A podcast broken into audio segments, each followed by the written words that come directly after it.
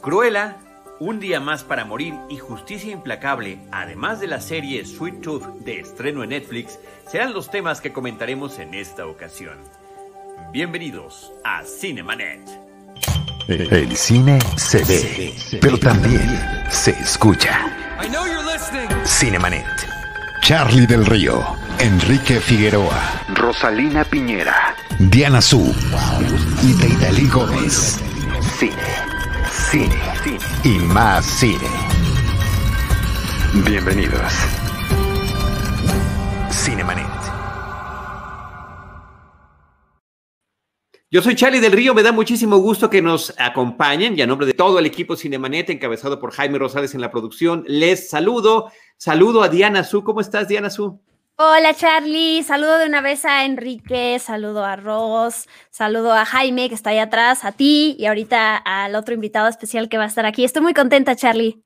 Y a Deidali también le mandamos un saludo. A Deidali también, perdón. A veces pasa, no dicen mal plan. No, no, por supuesto, por supuesto. Óyeme, bienvenida, porque además se ve que la pasaste padrísimo. Quienes te siguen en redes sociales, eh, te envidiamos muchísimo y celebramos que hayas tenido una bonita vacación y que estés ya de regreso con ánimo para seguir con todo. Y qué gusto que estés además aquí en Cinemanet. Y efectivamente, como comentas, tenemos un invitado especial. Eh, quedó una alineación muy curiosa el día de hoy, porque es una alineación que ya hemos tenido en otro espacio. Y vamos a saludar con mucho gusto a Alonso Valencia. ¿Cómo estás, Alonso? ¿Cómo estás, Charlie? ¿Cómo estás, Diana? Estoy muy contento de, de, estar de nuevo aquí en Cinemanet. Me estaba acordando la última vez que estuve, Charlie, y hablamos de Hell or High Water, ¿te acuerdas?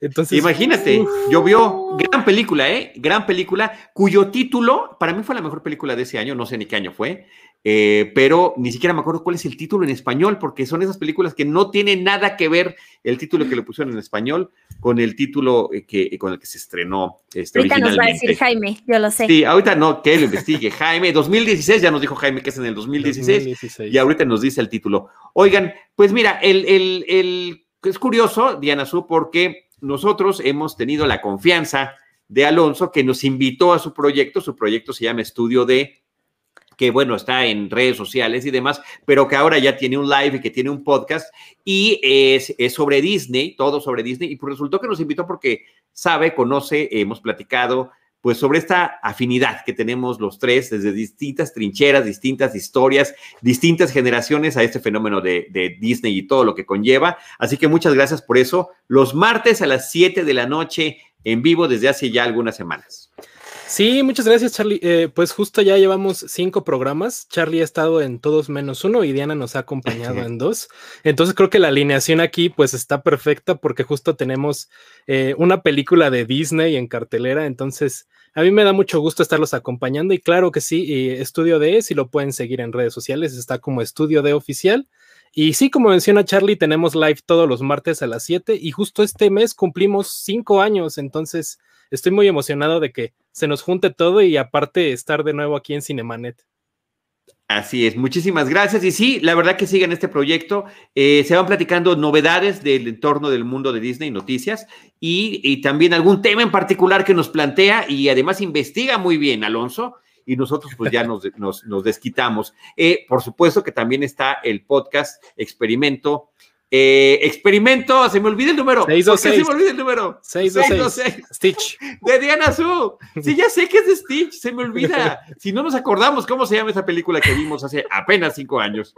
Eh, y nos dio unos títulos, este, Jaime, que no son, no son. Bueno, experimento 626, que ya cuánto tiempo tienes con él, Diana Su un año y cachito. Lo inicié justo en cuando llevábamos un par, no, uno o dos meses en pandemia, así que ya puedo decir que un año, más de 60 programas ya con las coberturas que he hecho de series de Marvel Studios, entonces ahí va. Sí, es, es un, quiero decirlo, quiero decir que es un buen complemento de estudio de, la verdad, desde que Alonso me invitó a colaborar, me lo dijo así y me encantó porque eh, me dijo, lo que tú hagas en tu podcast lo podemos incluir, podemos complementar información o podemos eh, omitir temas que tú ya trataste justo para no repetir y la verdad se agradece mucho que haya como esa, pues que se le dé el espacio también a las diferentes cosas que estamos haciendo al final de cuentas los distintos fans de la compañía de Disney, así que eh, iré a más programas cuando se pueda, porque ahorita que dijo Alonso que Diana solo fue a dos, sentí feo, así sentí, sentí como que el, comentario pasivo agresivo, no, no es cierto. No, no. Pero Eh, yo no he podido ir por, por, trabajo, ¿no? De hecho, se lo dije claro. a oye, iré cuando pueda, a veces una vez al mes, a veces me pasa el propio Cinemanet que no puedo, pero tengo todas las ganas y si me, me multiplicara, les juro que estaría en todo, todo el tiempo, pero aún no encuentro no, la dos de cinco está perfecto, Diana. Sí, ya sé, ya sé. Sí, apenas va arrancando, apenas va arrancando y efectivamente, e, e, igual que aquí en Cinemanet, hoy no está Enrique, hoy no está Rosalina, sí. hoy no está Deidali, pero justamente somos un equipo que nos vamos turnando, nos vamos ayudando. Eh, tan nos ayudamos que hasta Jaime Rosales, que siempre está detrás de bambalinas, ya nos encontró el título correcto. Enemigo de todos, así Enemigo se llamó en. México, Hell or High Water. Gran, ¿Qué onda con el gran, título? Gran película, sí. No sé, no sé, no sé, no sé qué gran más película. Eh, recuerdo que estaba nominada ese año, Charlie, por eso. Sí, a mejor película estuvo nominada y para mí de, es la que debió haber ganado. Pero bueno, todo eso está registrado en los antiguos podcasts de Cinemanet, sobre todo en los de, tanto en los de los Oscars como en los de nuestras favoritas del año, que, que, es ya una tradición que tenemos. Así que, Alonso, bienvenido de nueva cuenta a Cinemanet. Gracias por hacernos partícipe de tu proyecto Estudio D. Es tu proyecto, eso que quede absolutamente claro. Nosotros somos unos eh, invitados que ocasionalmente no, para nada, ya son conductores y, este, y lo, recurrentes. No, no, no, no, no. Y lo hacemos con mucho gusto. Y hoy Estudio D, con su alineación original, eh, casi fue el primer episodio, ¿no? Claro, eh, con sí, esta alineación esta fuera la alineación para el primer episodio y pues mm. ojalá se repita más veces esta alineación porque es mi personal favorita. Tenemos muchos invitados, pero creo que es la que tiene la mejor dinámica. Ah, no, sí. y sabes qué, felicidades por los, por los, por los invitados, ¿eh? Qué padre también. Ha estado muy bien, este, yo he estado muy contento con, con la gente que ya conocía, que estoy reencontrando, porque pues nos estamos reencontrando a través de esta pandemia hasta en línea, y también con las nuevas personas que estoy conociendo. Así que muchas gracias por eso.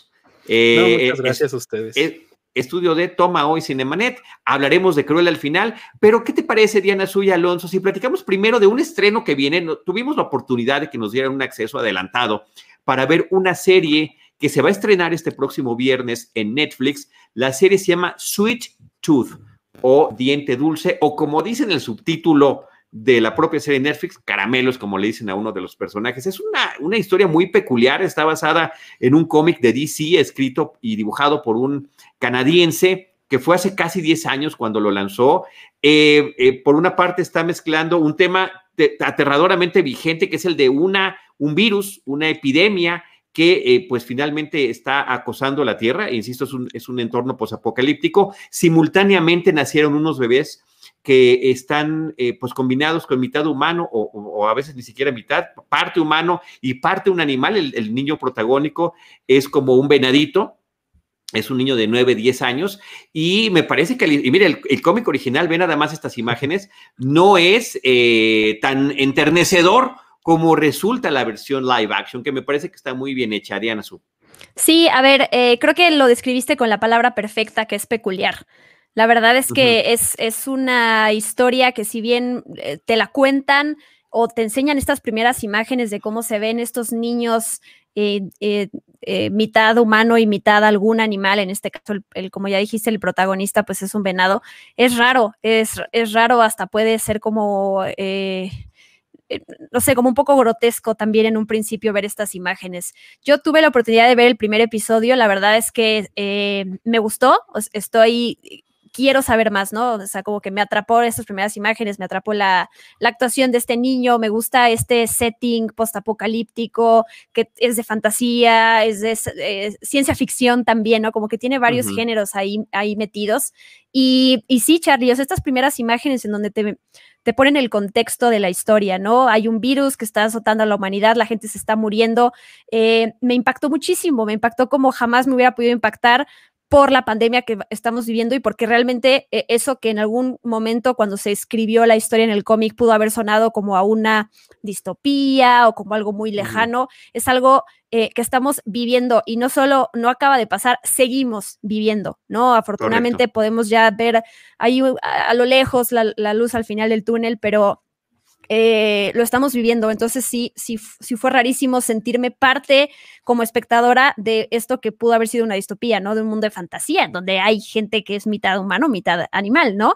Eh, la verdad sí fue, se fue muy fuerte. Eh, como que esas primeras imágenes. Pero bueno, ya entrados en esta historia de este niño que vive recluido en el bosque con su papá, que está tratando de, educarlo y de que crezca lejos de todo esto que está pasando, porque más hay que decir que la sociedad ante todo esto le teme a estos llamados híbridos porque no saben si ellos detonaron el virus o qué está pasando, ¿no? Y entonces el papá lo intenta proteger hasta que pasan algunas cosas y lo que vamos a ver son las aventuras de este niño, ¿no? Descubriendo lo que es el hogar, este, haciendo amigos allá afuera, no, no quiero meterme en spoilers, pero se ve linda, se ve linda, no puedo comentar más allá del primer episodio que vi, son ocho en total, duran entre 50 y 40 minutos más o menos, entonces siento que nos la vamos a echar rápido. Eh, Robert Downey Jr. es uno de los productores, entonces ese ha sido como el gancho para promocionar la serie también. Y bien, digo, aquí estamos viendo unas imágenes del diseño de producción y vestuario, la verdad es que pinta bastante bien y, me gusta Charlie, o sea, sí, sí, sí invito a la gente a que den una oportunidad porque pinta bien la serie.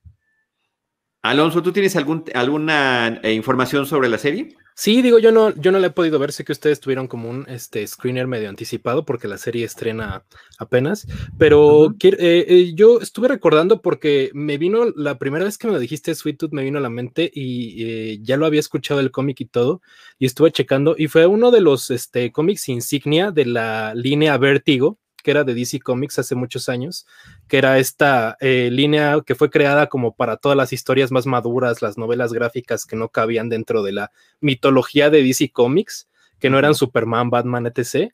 Y, fue uno de los grandes éxitos de la época para Vértigo, y después se convirtió como en uno de estos cómics recurrentes que, lanzaba DC eh, con el paso de los años y lo que se convirtió después en DC Black Label. Y estuve checando eh, la bibliografía de Jeff Lemire, que es el, creador de Sweet Tooth, y quiero destacar que eh, él estuvo involucrado en, una serie de cómics que se llama Old Man Logan, que se adaptaría hace unos años a lo que conocemos como Logan, algunos este, partes como del cómic y todo eso.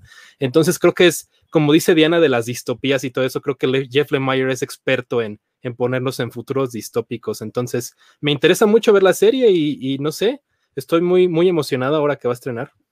Yo ya tuve oportunidad de ver más episodios, yo voy eh, concluido con el quinto, me ha gustado mucho el estilo de la serie y el tono. También es una serie coral, no nada más está este personaje que se llama Ghost, sino que episodio con episodio de repente como que la historia vuelve a empezar desde otro punto de vista, qué sucede con un médico que eh, primero se enfrenta a perder a los pacientes y después pudiera estar involucrado en la investigación para encontrar una cura, de qué manera está reaccionando la sociedad que no es favorable, termina habiendo una terrible intolerancia, una vez más estos temas importantes que también seguimos viviendo de discriminación, de racismo, bueno, aquí se vuelcan hacia estos híbridos que no nada más eh, son temidos, sino que se vuelven en objeto de cacería de los propios humanos, lo cual por supuesto que es absolutamente terrible. ¿Qué pasa con los adolescentes que no confían en los adultos? Es decir, hay una serie de elementos y de personajes que vamos viendo a lo largo de la, de la película, ¿eh? lo veo como película de esta serie, eh, que me parece que está funcionando muy bien. Y Siempre decía yo hace poquito en un tuit, eh, sin querer, El planeta de los simios es una de mis películas favoritas de todos los tiempos eh, y me parece que son este tipo de historias que sí termina conectando, porque es esta distopía, es este fin del mundo, es este momento en el que eh, surge una nueva, unos, nuevos, unos nuevos seres vivientes que podrían o no convertirse en los predominantes y el temor que existe por los anteriores eh, eh, y la poca capacidad de empatía que puede haber. Eh, está, está fuerte la serie. La empecé a ver con mi hijo y me dijo, ay papá, esto se ve muy triste. sí, le, le, le, impactó. Está como recomendada para niños, el mío tiene 10 años, está recomendada como para niños un poquito más grandes. porque al principio uno ve y dice, ah, es una fantasía, es un cuento de hadas. No necesariamente. Es más que nada, como decía Diana Su, una distopía. Eh, bien manejada eh, y hay, hay momentos también tremendos, ¿no? De lo que sucede con la historia. Insisto, no echemos muchos más spoilers, pero me parece una muy buena alternativa, muy original, terriblemente vigente no nada más por lo que decíamos de la pandemia, sino también por la cuestión de, eh, la discriminación y, de, la, de, esta terrible eh, forma que tenemos de tratarnos los unos a los otros, ¿no? Inclusive también, por supuesto, que lleva a pensar en el maltrato animal, en las investigaciones científicas cuando se utilizan a los animales. Creo que todo eso está aquí involucrado. Y sí, él, mencionabas, eh, Alonso, Logan, que es la única de las películas de, los X-Men que no está en Disney Plus justamente por ese carácter maduro que tiene. eh, y pues me parece que aquí hay un caso similar. No es tan fuerte como Logan, pero sí está interesante la forma en la que están tomando esto. Y el niño, híjoles, es eh, extraordinariamente encantador. Es increíble, creo que es un casting estupendo que hicieron y habrá otros niños híbridos que también iremos viendo que también me parece que fueron muy bien seleccionados. Así que bueno, pues ahí esta serie, está esta serie de estreno, Sweet Tooth, Diente Dulce, no sé, no sé. Luego a veces sí les ponen el título en español, ¿verdad? Sí, pero yo también lo, he visto anunciado, ahorita lo buscamos, pero yo lo he visto como Sweet Tooth. Yo quería decir que no puedo dejar de pensar, ya sé que no tiene nada que ver, pero este niño es así, siento que esta es la precuela del personaje de Narnia que interpreta James McAvoy, que el, como el fauno, ¿no? Ese que sale, es idéntico así. Siento que cuando crezca va a ser él, pero ya sé que no tiene nada que ver, pero quería decirlo, es idéntico. Qué buena onda. Oye, y eh, James Brolin me parece que es el narrador de la historia, porque hay un narrador, el papá de Josh Brolin. Eh, en esta película, así que finalmente pues sigue teniendo conexiones con este mundo que estábamos platicando. Sí se parece mucho, ¿eh? Sí, este, a James McAvoy es impresionante. Y, como si lo hubiera hecho como en el caso de Hellboy que se rasura los cuernos. sí. sí. pero, el niño está vestido como Marty McFly. Yo ya le encuentro referencias a todas forzadas ahí con sus, el, chaleco, ¿no?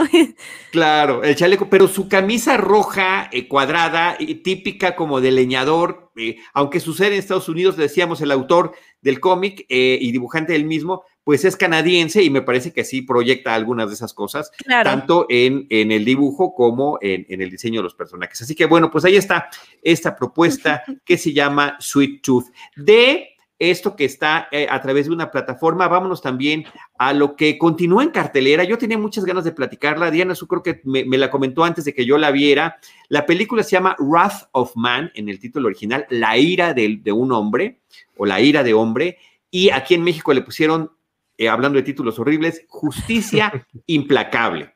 Muy Lo tuve que anotar porque es de esos títulos que si no lo anoto, lo voy a decir mal y podría decir justicia impecable, justicia intachable, eh, justicia mortal, y ya te puedes seguir con todos los que, los que hay. Y, hacíamos la conexión, nos decía hace ratito Jaime que nos debe una plática sobre eso, Búsqueda implacable, esa, esa serie de películas con Liam Neeson, suena como eso, pero me parece que no es nada como eso. Es una película que creo tiene una estupenda manufactura eh, de, Guy Ritchie, pero no tiene el estilo de Guy Ritchie, el estilo de ironía, el estilo de humor, eh, sobre todo no está ubicada en la Gran Bretaña, de entrada a eso, está ubicada en Los Ángeles, eh, sí tiene a este personaje británico interpretado por Jason Statham, pero pues está, está ubicada en otro lugar. Y es un remake de una película francesa sobre una compañía de valores de estas manejan carros blindados. Y, eh, y, a mí es una película que me gustó muchísimo. No sé cómo la hayas eh, visto, eh, Alonso. Y yo lo primero que quiero mencionar es que qué director tan inconsistente es Guy Ritchie. Porque... No, no digas eso, pero sí es inconsistente, pero no lo digas. Sí es, porque eh, el año pasado nos dio The Gentleman, que a mí se me hizo una película espectacular con todos estos estilos que usa Guy Ritchie de humor británico, eh, la música muy característica, y en Rod of Man no está en ningún lado. Pero yo creo que sí tiene muy buena manufactura, como lo dice eh, Charlie, y se nota mucho porque me gusta mucho que no vemos a Jason Statham como este héroe de acción eh, a la John Wick que es este super inmortal y golpea y mata muchísima gente, como que aquí está más controlado y, me encanta que lo pone Guy Ritchie como en un papel un poco más, digamos, más centrado, porque no está como en las películas del transportador que es un héroe de acción increíble. Entonces, eso fue lo que más me gustó. Y ahorita que veo la imagen, eh, qué bueno que regresa Josh Harnett al cine. Se desapareció por muchos años. Entonces, me encanta eso. Pero sí, eh, a pesar de que no creo que esté al, grado de, de, Gentleman y, otras películas de Garrichi como Snatch, que tienen estos eh, estilos muy peculiares que usa el director, creo que es una película de acción bastante destacable y con unas secuencias muy increíbles. La secuencia inicial es muy buena y no quiero hablar de la secuencia final, pero también vemos a todo este equipo de, de hombres que trabajan en esta eh, como compañía para proteger camionetas de valores y la intervención ahí de la gente de SWAT y de los policías. Creo que está muy bien manufacturada la acción por parte de Guy Ritchie. Uy, pues eh, a mí me gustó mucho más que The Gentleman. De hecho, siento que tengo que rever esa película porque en su momento me pareció como bastante rebuscada. Me, me, encantó el cast, obviamente, pero no sé, tengo que darle otra oportunidad. Pero me encantó Justicia Implacable. Creo que algo que, que, no juega a su favor, pues es el título tal cual, porque mañana ya lo olvidamos y el momento en el que tengamos que volver a hablar de esta película va a ser, ¿cómo se llamaba esa película de Jason Statham? Y pues eso es triste, ¿no? Porque justo pierdes algo importante de la película que es... Eh, poderla distinguir a partir del título, ¿no? Aquí va a ser como de, ah, pues no, y como nos pasó con Hello, Hello High Water, ¿no? Va a haber que eh, pedirle a Jaime que nos apoye con el, nombre del título en español.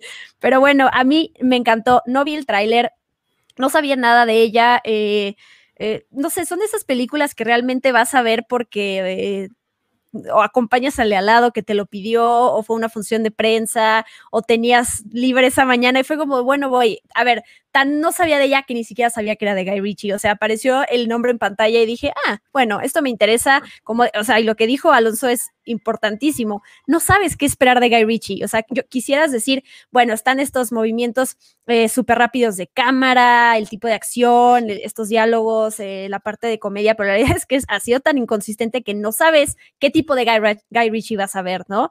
Eh, su nueva colaboración con Jason Statham, creo que es la cuarta película que ha hecho con él y me gusta ese dúo, ¿no? Porque además después de que se distanciaron tanto tiempo, después de la última película esta, la verdad es que cada uno creció, sobre todo Jason en, en su tipo de películas de acción y es este héroe de acción, o sea, no me lo imagino en otro tipo de película, en otro tipo de narrativa, pero en esta explosión de adrenalina, este, este, este cuate además que puede pasar lo que sea y no cambias el semblante serio, ¿no? O sea, em, es, como, como el Max, Max Steel o el, o el, Ken ahí de Barbie, ¿no? Que está como de no, no pierde, digo, no se va a despeinar nunca también porque pues no tiene, no tiene cabello, pero... No tiene cómo. No tiene cómo, sí, sí, pero le creo mucho en el papel de hombre de acción, ¿no? O sea, encontró eso y no, no lo va a dejar.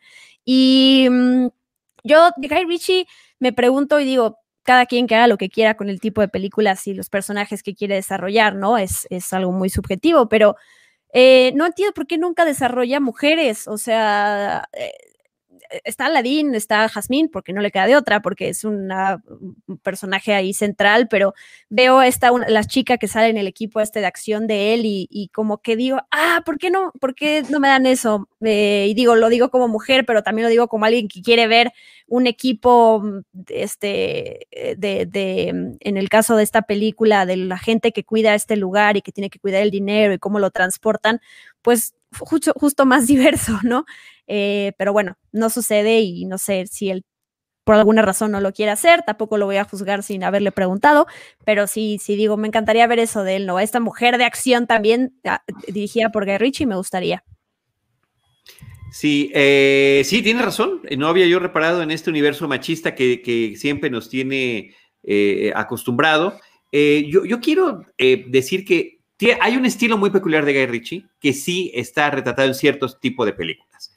Lock, Stock and Two Smoking Girls, Juegos Trampas y Dos Armas Humeantes, Snatch, Cerdos y Diamantes, eh, y, que se replica también en esta de los caballeros, aunque me parecía que la anterior era como, como la trilogía perfecta de películas que había hecho en torno al crimen eh, urbano en Londres. ¿De qué manera? Desde los que están en la calle, eh, los tramposillos de, de la calle, que es de su primera película. Después va ascendiendo un poquito con el tema de los eh, ladrones estos, eh, pues que ya están en pequeñas mafias, los ladrones de diamantes, y finalmente los de cuello blanco, en esta película de rock and roll, que ya son, ya están tratando de ver el tema de las propiedades de los terrenos y cómo apropiarse de ellos. Y de repente la de The Gentleman lleva como, ¿no? A complementar un poquito ese mismo estilo con el tema de el tráfico de drogas, la marihuana en distintos estratos sociales, que me parece divertidísima. Yo creo que sí la debes de volver a ver.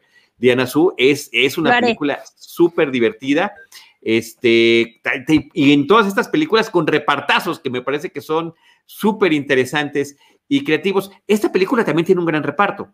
Esta película que estamos comentando en este momento, que es Justicia Implacable, pero como se trata de un remake, me parece, Alonso, que lo que hizo fue, voy a conservar el, eh, un, estilo más sobrio, porque la historia además lo amerita, es una historia de venganza, em, creo que no hay que revelar nada porque es una de las grandes sorpresas que tiene la película. Y, eh, y, me parece que está muy bien elaborado la forma en la que nos va presentando los mismos hechos desde distintos puntos de vista para después poder entender todo lo que ha sucedido. Y eso nos lo va poniendo poco a poco, a cuentagotas, lo va, lo va pasando lentamente para que vayamos nosotros anticipando eso. Sí, fíjate que justo en ese punto eh, a mí sí me conflictó un poco, Charlie, porque siento que introduce ya eh, en, en, tarde en la película bastantes personajes, como que de repente se, centra mucho en, Jason Statham, obviamente, y en todo este equipo de valores está el personaje de Bullet, que, se me hace bastante buenísimo. Eh, y siento que para, como lo maneja Guy Ritchie en la trama, es para mostrar cómo la historia se fue desenvolviendo desde diferentes puntos en la línea de tiempo de la película y diferentes este, puntos de vista. Y por lo mismo siento que ya muy tarde en la película empiezan a llegar nuevos personajes y vemos nuevas este, motivaciones y nuevas tramas. Y a mí eso me conflictó un poco y sentí que ya era demasiado tarde en la película como para seguir introduciendo personajes. Creo que fue algo personal, pero Así me pareció porque de repente como que el foco se distrae un poco de Jason Statham y su historia para ver otra trama alterna, que obviamente es para justificar un poco lo que está pasando en el filme, pero siento que, se va un poquito el foco de la trama para otros personajes, no sé. Y a mí eso sí me gustó, a mí fue algo que me resultó muy atractivo, que de repente me, eh, porque además es un misterio qué es lo que está pasando, es un misterio la motivación del personaje principal, es un misterio, la película empieza con un robo, eh, está en el tráiler, no hay, no, hay, no hay ninguna sorpresa allí, qué es lo que pasa con ese primer robo y poco a poco ir desentrañando eh, cuál es la verdad en torno a eso, porque hay una búsqueda, hay una búsqueda implacable. Permítanme utilizar esas palabras. Hay una búsqueda implacable por los responsables. Eh, y hay un momento en que debemos de conocer quiénes son esos responsables y efectivamente ahí viene otra historia distinta. A mí eso me pareció interesante. No sé cómo lo hayas visto tú, Diana Su. También me gustó el giro. De hecho, eso fue lo que más me gustó de la película, que a la mitad de repente no sabes qué está pasando, no sabes si te quedaste dormido, si te saltaste una escena y de repente todo empieza a cuajar y eso, eso me gusta mucho. Pero sí también entiendo a Alonso porque sí me pasó con el personaje, con el hijo de Clint Eastwood. Eh, Eastwood. Eastwood. Eastwood. Scott, Scott Eastwood. Que, ah, no sé, sí me faltó como una eh, conexión, no sé si era cuestión de saber un poco más de su pasado, no sé si era, no sé, fue raro porque de todo el equipo este que, se, que conocemos más a la mitad de la película, porque además es importante que conozcamos su, su, vida personal también para que conectes con ellos y no los veas como los malos, lo están haciendo por su familia, ¿no? Como siempre pasa, para, para establecer esa conexión emocional con el villano. Eh, no sé, con él lo sentí también como no sé si es poco elaborado, no sé, no me había puesto a pensar en eso, pero sí, eh, ahorita que lo dice Alonso, hay algo que también me faltó para conectar más con él, como, como que estuvo raro insertado, como, no sé, como, eh, no sé, no, como no completo el desarrollo. Ahorita que lo dijo Alonso me hizo clic eso y no sé explicar qué pasó, pero sí lo sentí así. Ojo, que, yo creo que eh, está, está bien desarrollada esa trama, pero siento que llega tarde en la película y, justo el personaje de Scott Eastwood, lo mismo que dice Diana, estoy totalmente de acuerdo. Me faltó como algo más, como una, una motivación, porque es tan importante en la trama que, está como muy plano, creo. Sí, creo que es eso, sí. Pero bueno. Sobre todo porque contrasta porque de, otros miembros de ese mismo equipo donde está Scott eh, Eastwood, sí se ve un poquito más de detalle y empieza uno a entenderlos. Eh, pero bueno, eh, creo que eh, será una, percepción que podrá tener cada quien a la hora de ver la película. Al final no me daña. O sea, yo salí extraordinariamente satisfecho. En estos, está uno ya, pues ya regresamos al cine, por supuesto, pero pues sí es uno cuidadoso con lo que elige para ir a ver. Y este, esa fue una película que, que, elegí y me parece que salí extraordinariamente contento después de la experiencia, de lo impecable que está realizada. Pero sí me, faltó ese sentido del humor que me, al que me tiene acostumbrado Gary Ritchie, su selección musical y demás, que no, eh, la película tiene un score sensacional. Me parece que el score funciona extraordinariamente bien en los temas de, acción, de suspenso, de intriga, de cosas terribles que suceden en la película. La música es un gran acompañamiento en la historia y, em, y entiendo que haya sido porque es una adaptación de otra película. Es una película francesa que tiene eh, un tono un poquito más sencillo, es un tono eh, como más em, independiente y esta más bien se siente como una gran producción. Sí, sí, la verdad sí vale mucho la pena. O sea, yo sí me, me, dejé llevar y son de esas gratas sorpresas que dices, wow, qué bueno que al final terminé viendo esta película y sí la, la, la súper recomiendo. Sabía yo que el fin de semana anterior que estuvo, en, bueno, estrenó en Estados Unidos le fue bien y sí espero la verdad que son este tipo de películas que se apoyen para que eh, pues se puedan seguir trayendo, ¿no? Porque a ver, no tengo nada yo en, bueno, no, no, iba a decir algo en contra de Liam Neeson, pero no quiero atacar a Liam Neeson porque lo quiero mucho. Eh, pero sí, este, pues todas sus películas son iguales.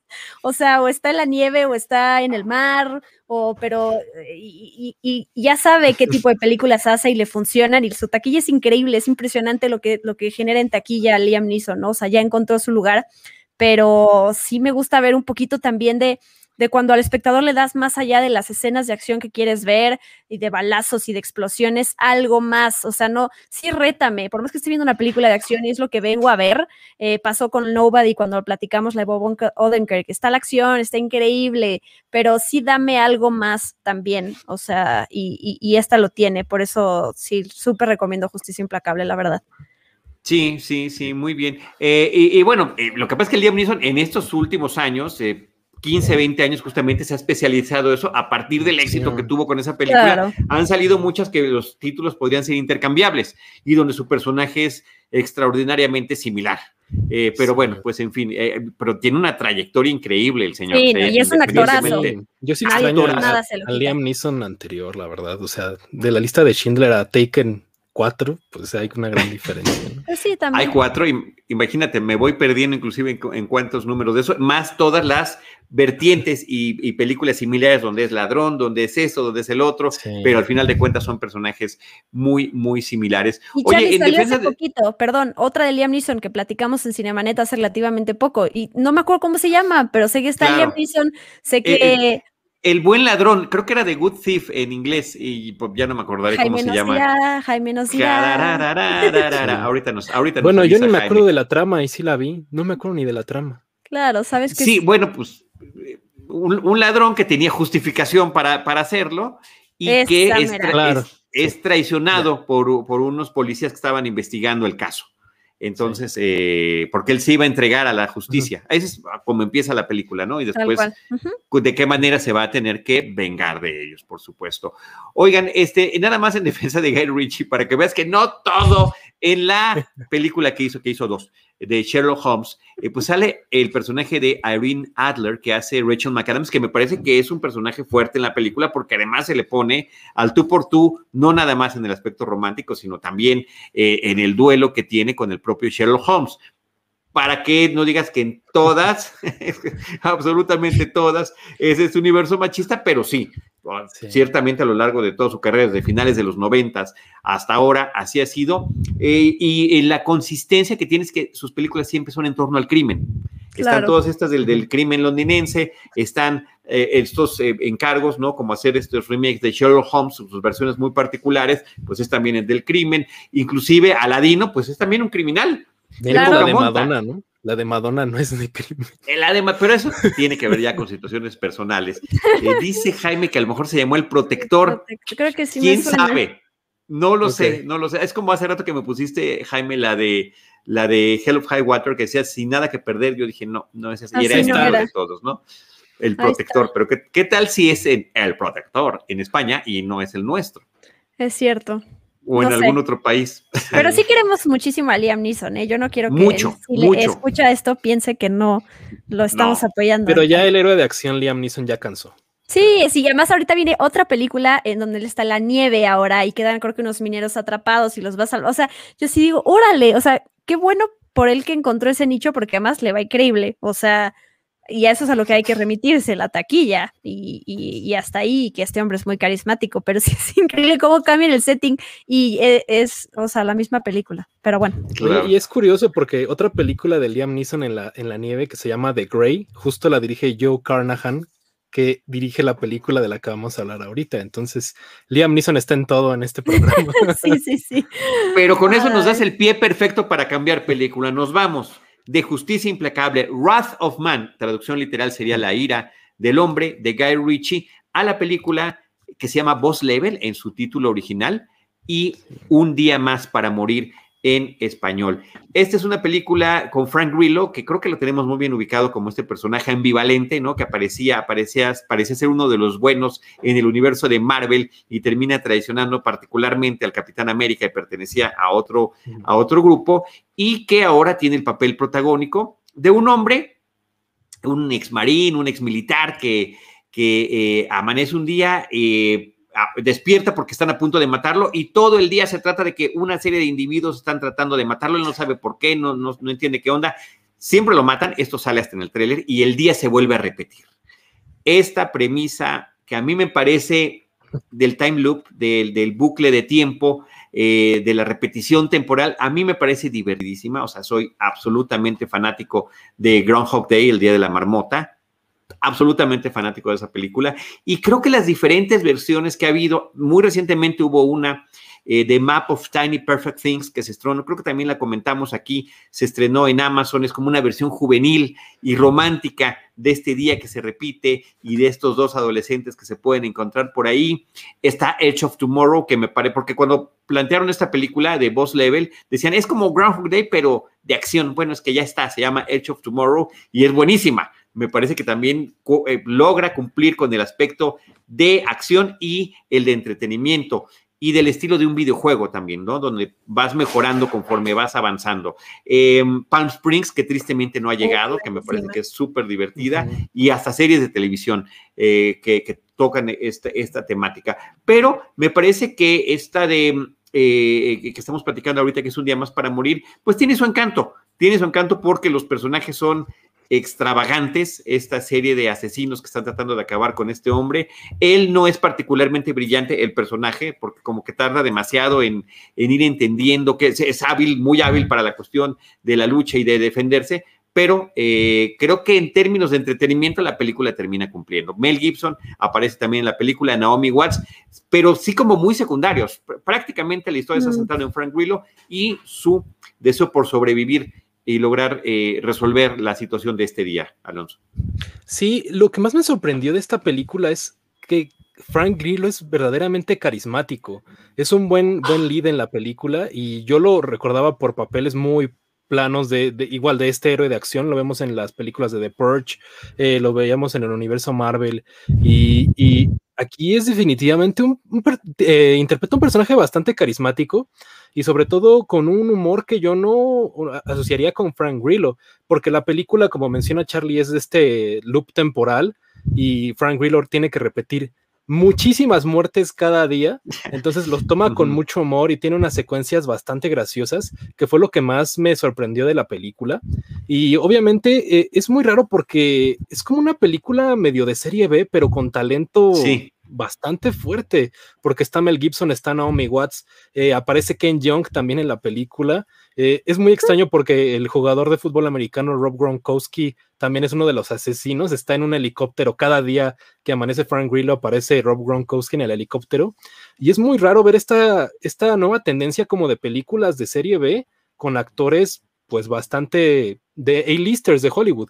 Y, y, yo creo que Frank Grillo lo hace muy bien y el time loop es perfecto pero a mí lo que me desagradó fue justo el estilo de videojuego. Sentí que no iba tanto con la trama y además caen, como en varios clichés y estereotipos y lo que eh, a la gente le gusta de los videojuegos en 8 bits y todo esto. Y sentí que estaba medio metido con calzador en la trama. Yo hubiera preferido que no lo tuviera, pero la verdad es que es bastante divertida y Frank Grillo lo hace sorprendentemente muy bien, yo creo.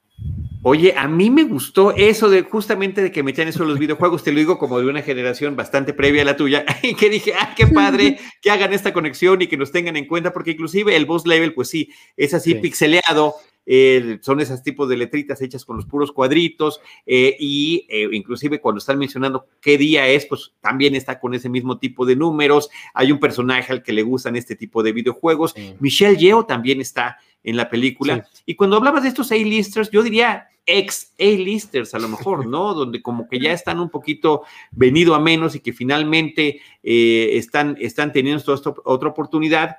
Eh, por ahí está Will Sasso, que yo esto tuve que verificar si era el mismo Will Sasso que yo conocía, porque lo reconocí, este actor de comedia que salía en Mad TV eh, haciendo unos personajes divertidísimos, tiene la mejor parodia de Los Sopranos que se puedan imaginar, está por ahí todavía en YouTube con una calidad terrible porque es ya muy vieja, y aquí sale con un personaje que no tiene eh, más que algún momentito posiblemente de humor, eh, porque es un tipo fornido, grandote, siempre ha sido así, pero pues siempre estaba del lado de la comedia, muy al estilo de la, del humor que tenía eh, este actor que hace Saul Goodman en sus inicios.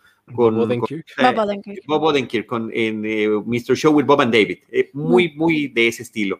Entonces, por acá. Eh, eh, y sí, insisto, yo creo que lo platicaba en alguna ocasión a propósito de The Map of Tiny eh, Perfect Things, cuando lo platicaba con Deidali, le decía, a mí ponme cualquier historia, porque también es de terror, ¿no? Y de Happy Death Day también es de ese estilo. Ponme cualquiera donde el día se repita y me parece que pueden hacer cosas muy divertidas porque justamente está la posibilidad con la que uno sueña, creo que diario nos pasa, de decir, chin, hubiera hecho tal otra cosa y que de repente la tengas, pero que al mismo tiempo sea un tema que se puede tornar en pesadilla, me parece, y que, por supuesto creo que en la mayoría de estas películas, en algún momento la depresión alcanza a estos personajes de no, no poder salir de este día que de forma eh, permanente se está repitiendo. Pero creo que la película es cumplidora y estoy súper de acuerdo con lo que dices, Alonso, ciertamente parece eh, serie B, sin duda. Y eso le da un toque especial. Y esa serie B me parece que en particular está con los asesinos, el grupo de asesinos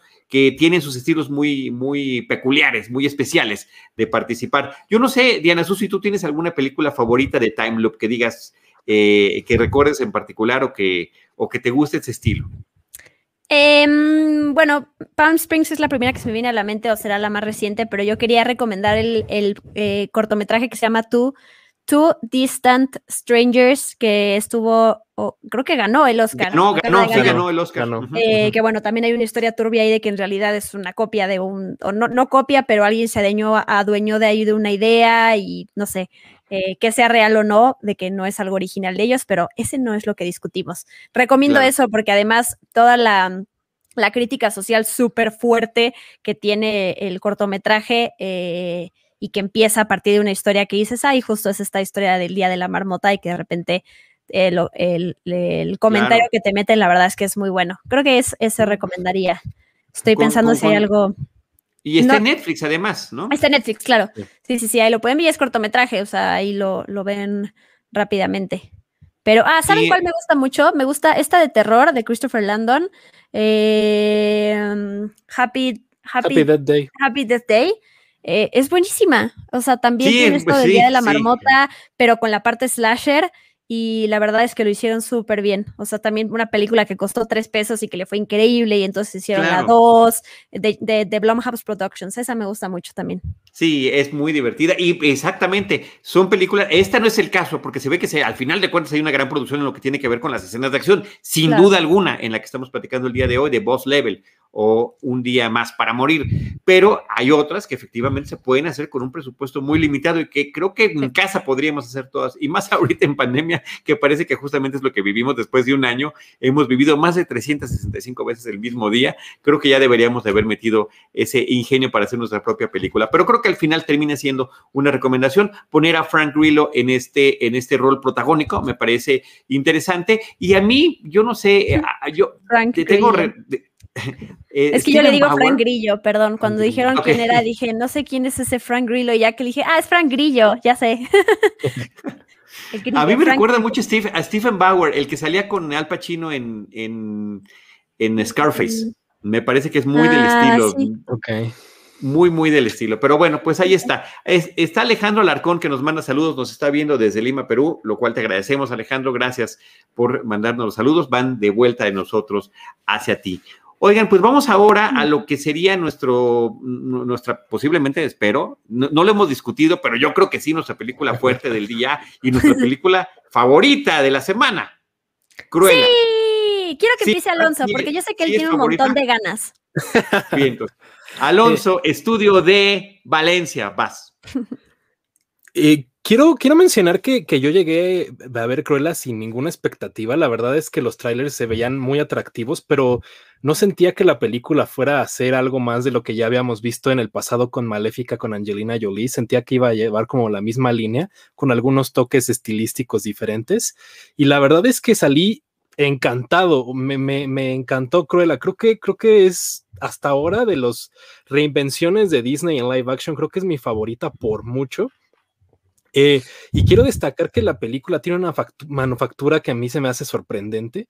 Eh, desde la edición, la música, tenemos este, las actuaciones de Emma Stone y de Emma Thompson, que, que verlas juntas se me hizo un deleite. Cada escena que tenían las dos juntas es espectacular.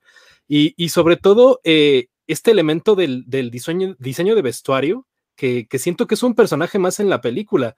Ver toda la moda que aparece a lo largo de, de, la, de la, cinta, estas secuencias donde vemos a Cruella eh, como tratando de intervenir eh, las pasarelas de la baronesa y todo esto, una onda como muy Banksy, inspirada como en estas este, intervenciones artísticas, se me hizo espectacular, yo, yo la disfruté cada segundo, me encantó. Y, creo que no, yo no le encuentro ningún fallo. Yo sé que Diana ya tiene algún detalle ahí porque lo estuve leyendo en Twitter y justo sé que mucha gente lo ha dicho, pero a mí me parece espectacular. La duración, yo estuve perfectamente bien y creo que no hay ninguna escena desperdiciada en la película. Y aquí vemos a, Emma Stone. Emma Stone lo hace increíble eh, desde mi punto de vista, pero el diseño de vestuario es, yo, yo creo que merece por lo menos una nominación al Oscar ya desde ahorita, así, de plano. Así de anticipado. Así de anticipado. No sé tú, Diana. Diana Su, vas, vas, Diana Su. Eh, justo eh, el día de hoy acabo de grabar mi podcast Experimento 626 eh, con mi opinión y análisis como de cada uno de los aspectos de la película, así que lo tengo todo muy fresco. Perfecto. Em, y por dónde empezar, me, me gustó mucho, la verdad, eso de entrada, ¿no? Sí, no me parece tampoco perfecta en cualquier aspecto, como, como dijo Alonso, pero ahorita hablaremos de ello. También, más bien, siento que tampoco podemos hablar de ella como un porque mucha, dices, eh, mucha gente decía, es que es mi live action favorito, eh, mi, remake live action favorito. Es que no es un remake live action, ¿no? O sea, parte de un personaje existente del cual sabíamos poco y de los pocos cualidades que sabíamos de ese personaje no salen en la película, ¿no? Eh, toda esta parte de, del, del, maltrato animal, y creo que es lo, con lo que quiero empezar a hablar sobre mi opinión de Cruella, no está en esta, en esta reinvención o reimaginación del personaje. ¿Por qué? Porque Disney se quiere deslindar de este tipo de temas. Yo, eh, eh, por parte de Cinepolis, me invitaron a grabar un podcast sobre la película y sobre villanos en general para después recaer en Cruella. Y yo propuse, dije, ¿por qué no hablamos de perritos en otras películas eh, para después aterrizar en Cruella? Y lo primero que me dijeron es, Disney quiere separarse por completo de lo del maltrato animal y ya no asociarlo con este personaje por los tiempos en los que vivimos. Y a mí eso por un lado me causa mucho conflicto porque ese es el, esa es la esencia de Cruella. O sea, dentro de muchas cosas, eso es e, e, su motivación para ser una villana. Entonces, el que Disney quiera alejarse de eso, aunque entiendo la justificación y hoy en día hay lo políticamente correcto, la inclusión, la censura, todo ese tipo de cosas, eh, entiendo que le quieran dar un, nuevo inicio a este personaje eh, con unas motivaciones diferentes, pero me causa conflicto, ¿no? O sea, pensamos en Cruella y pensamos en Dálmatas y en sus ganas de hacerse este abrigo. Entonces, como que sí estoy en esta parte de entiendo y me gusta, pero al mismo tiempo, ah, eso es Cruella. Y también la parte de su relación con Horacio y Gaspar, que la película animada eh, la acabo de ver también para tenerla presente y de verdad es que son sus esclavos, o sea, los trata pésimo. Y aquí en la película hay un momento en donde le dedican tiempo, en donde ella explica que, que son su familia. Entonces, son esas dos cosas que yo dije, ah, esta no es la Cruella que yo conozco y me causa mucho conflicto. Eh, creo que está bien hoy en, hoy en día si partimos de estos personajes con una nueva lógica que siempre, como siempre lo defendemos, que no borren, que no censuren, que no nos quiten el material original para que a partir de ahí pues se pueda reflexionar que está mal y todo eso. Y que si estos personajes pues, de alguna manera se reivindiquen o su odio o su malicia, su venganza crezca a partir de otra cosa. Aquí pasa, y, aquí es mucho más notorio que con Maléfica, ¿no? Em, toda esta malicia detrás y lo que la mueve, aquí sí digo, maltrato animal, o sea, son de esos temas prohibidos. Y mm, ese es como mi conflicto, ¿no? Pero eso, más allá de eso, eh, Emma Stone, Emma Stone es lo máximo, o sea, leía yo su filmografía, bueno, la, recordaba y es impresionante la, diversos papeles que ha elegido en su carrera, que ha estado en animadas, que ha estado en el mundo de superhéroes, que ha hecho villanas, eh, tiene un Oscar, le importa a quien le importe eso. Eh, la verdad es que sí me impresiona cómo Emma Stone, o sea, el, talento que demuestra, o sea, tiene a través de los ojos, gestos, miradas, sí, es, sí, sí transmite tanto, se me hace una mujer muy carismática, eh, con mucha gracia, con mucha elegancia y al mismo tiempo también puede ser súper, súper badass. Así que en ese sentido creo que era la persona para interpretar a la villana.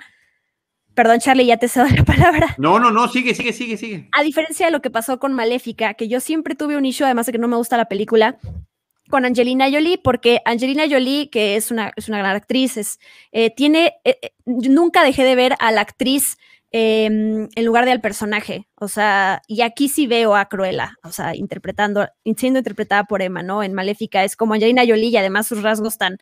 Em, eh, impone muchísimo, ¿no? Entonces es muy difícil que la veas como personaje y no como la actriz, la estrella que es. Y nada, me gusta que sí, o sea, eh, creo que el guion y la historia que le construyeron hace sentido para que entiendas, ¿no? wow, eh, lo decía alguien con quien grabé mi podcast Experimento 626, que no es una reflexión mía, por eso lo doy crédito, que es Marisa, que es una colaboradora de Spoiler Time, le encanta cómo le, eh, dan una, nos presentan una familia disfuncional y cómo el hecho de que la familia no es la familia biológica siempre, ¿no? Puedes, la familia es la que te cuida, la que te quiere, a veces te puedes distanciar y eso, y en una película de Disney es disruptivo, o sea, creo que es, eh, que es, digo, uno luego dice, ay, me encantaría que Disney diera pasos más fuertes de inclusión y todo, pero este, lo está haciendo y eso la verdad es que se lo, se lo aplaudo. Y ya. Sí, me, parece que es una, una, situación muy interesante. Recordaría unos shoplifters, ni más ni menos, eh, para, para platicar justamente de ese tipo, de quién es tu familia. La familia es la que encuentras, no necesariamente la biológica, ¿no? Esta, esta situación con la que siempre a lo largo de muchísimas décadas Disney ha tratado sobre tratar, hablar eh, y, elogiar y, promover el núcleo familiar tradicional y en esta ocasión se están separando de esta situación. Hay como 100 puntos que comentar de todo lo que dijiste, de todo lo que dijeron ambos. Eh, pero, a ver, primero que nada, sí me gustó mucho la película, la disfruté de principio a fin, la duración no me hizo ni cosquillas, me encantaron las actrices, me encantó la forma de eh, reinventar, porque es una reinvención del personaje, pero ciertamente están estas contradicciones de las que estás hablando aunque la dejan hasta cierto punto en que no se ha llegado a ellas, en las que el personaje todavía podría terminar de evolucionar hacia ese lado que conocimos en esa película, que al parecer no quieren llegar a él. Vaya, la película ya está hecha, es de la década de los años 60. El personaje además fumaba y tenía esta maldad, pero creo que sí vemos una evolución en el personaje de Estelle Diagonal Cruella, eh, porque además termina teniendo esa dualidad y la forma en la que sí se comporta de manera distinta con estos eh, otros dos personajes que a mí me súper archi recontraencantaron. Sobre todo eh, este actor que sale en la de Richard Jewell, en la película de Clint Eastwood, que, además creo que todas nuestras películas del día de hoy tienen una serie de conexiones, ¿no? Este, el, hijo de, el hijo de Clint Eastwood trabajó en la otra y, eh, eh, y, este fue el protagonista de la de Richard Jewell en el, en el papel principal. Me parece que está sensacional porque es, es un tiene un carisma muy especial el personaje y el, el, cariño que se tienen entre ellos y la forma que tienen de actuar. Si la película trataba de evitar estos temas del maltrato animal, bueno, se van hacia el lado contrario, que siempre ha sido el de Disney, enternecer con las mascotas, y me parece que estos dos perritos, particularmente Wink, que es con el que yo me quedo, y, eh, que por cierto, no soy fan de los chihuahuas, pero wow, este, con, su parchecito y, toda la forma en la que lo utilizan a lo largo de la película, me parece exageradamente divertido, me parece muy bien.